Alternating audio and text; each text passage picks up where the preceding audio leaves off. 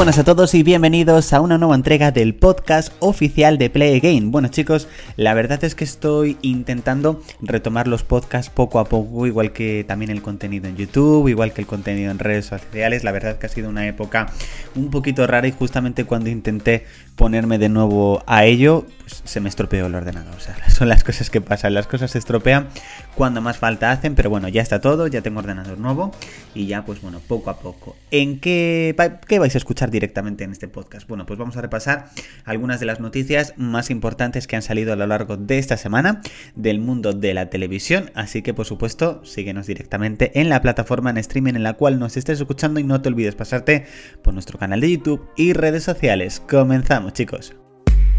Actualidad Pro. Las mejores noticias del mundo de la televisión. Conducido por Adrián, de Play Again. Bueno, esta semana la verdad que ha habido una especie de polémica con respecto a Movistar Plus, porque al principio de la semana salieron como una especie de noticias sobre que Movistar Plus estaba planeando cerrar su canal original, el canal cero, donde entre otras cosas emiten programas como por ejemplo La Resistencia, y también que iba a abandonar su contenido propio. Esto sí que es verdad que a mí me chocó mucho puesto que, bueno, me resultaba extraño que Movistar pues fuese a abandonar su contenido propio cuando poco a poco pues cada vez está apostando más por su contenido propio. Mm, tenemos que ver, por ejemplo, uno de los grandes estrenos de este año que ha sido La Fortuna, esa serie de Alejandra Menabar. Entonces, la verdad, como que me creaba muchísima duda y a la vez, pues no me gustaba la noticia, por lo, porque a mí, sinceramente, hay muchas series de, Movistar Plus que me han encantado, que me siguen gustando. Eh, series así que recuerdo directamente que me hayan gustado mucho. Tenemos Web Therapy, tenemos por ejemplo Super Normal, este mismo año, Vida Perfecta, eh, o sea, ha habido muchas series que verdaderan vergüenza, muchas series que me han gustado muchísimo y que pues la verdad sería una pena que Movistar Plus abandonase eso, abandonase lo que es el, el contenido propio. Creo que fue al día siguiente cuando Movistar Plus eh, lo desmintió, dijo que no tenía pensado cerrar el canal cero ni abandonar el contenido propio, así que bueno, veremos cómo va avanzando esta noticia. Y bueno, quería hablaros del portal spin-off, eh, no es publicidad ni nada, ellos seguramente ni escucharán directamente a lo mejor este podcast, pero sí que he hecho un recopilatorio sobre algunas cosas que sí o sí deberíamos ver en los últimos episodios de La Casa de Papel. Como ya sabéis, el próximo 3 de diciembre será el final de La Casa de Papel, veremos esos 5 últimos episodios y estas son algunas de las cosas que se han recopilado que sí que deberíamos ver supuestamente. Voy a deciros si estoy a favor o en contra. Una de ellas sería la muerte del profesor. Yo la verdad estoy a favor de que el profesor debería morir en estos últimos episodios, básicamente porque si no siempre habría la idea de que puede volver con un nuevo robo, con un nuevo plan.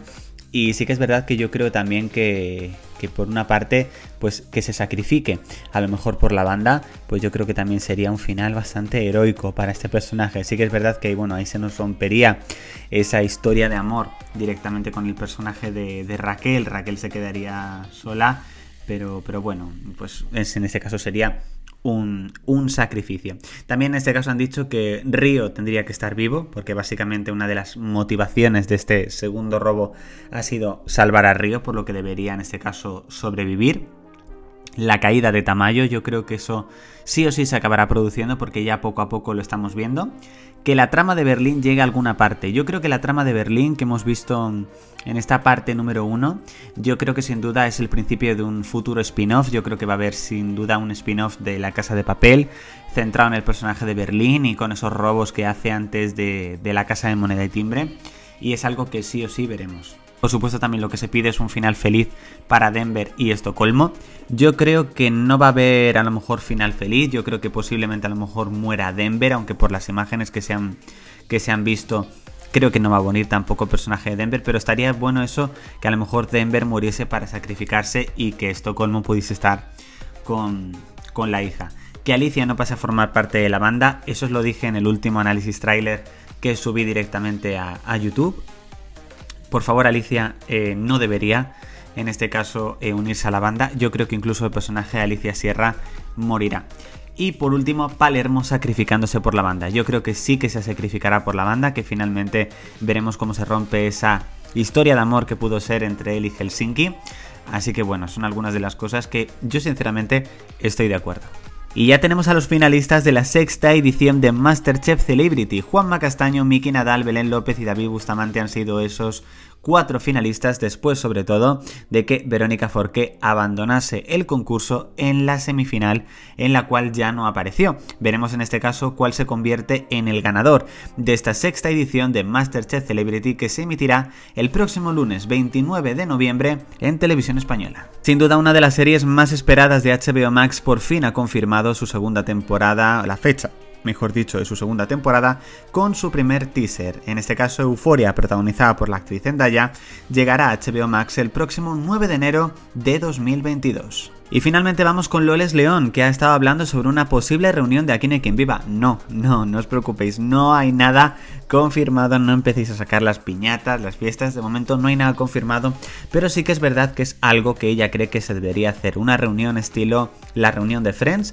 pero con el equipo de Aquí no hay quien viva. Yo creo verdaderamente que es algo que, yo creo que nos gustaría a todos, sobre todo porque ha habido muchos eh, actores que a lo mejor no se han visto juntos, aunque no va a ser lo mismo que Friends, porque ellos sí que es la verdad que llevaban mucho tiempo eh, sin estar todos juntos delante de las cámaras.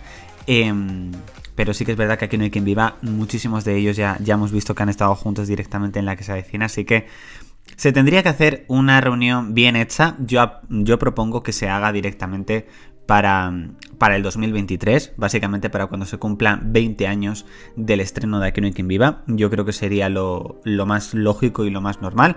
Así que bueno, es una idea de, de Loles León que a mí me parece que es bastante buena. Veremos si finalmente va a buen, a buen cauce, por decirlo así. Pero bueno, estaría, estaría bastante bien. Y bueno chicos, hasta aquí este nuevo programa o esta nueva entrega del podcast de Play Again. Espero que os haya gustado, espero veros muy muy prontito, espero que me escuchéis muy prontito y recordad que el entretenimiento continúa en YouTube, redes sociales y podcast. Así que nada, nos vemos en el próximo podcast, o mejor, nos oímos. Chao chicos.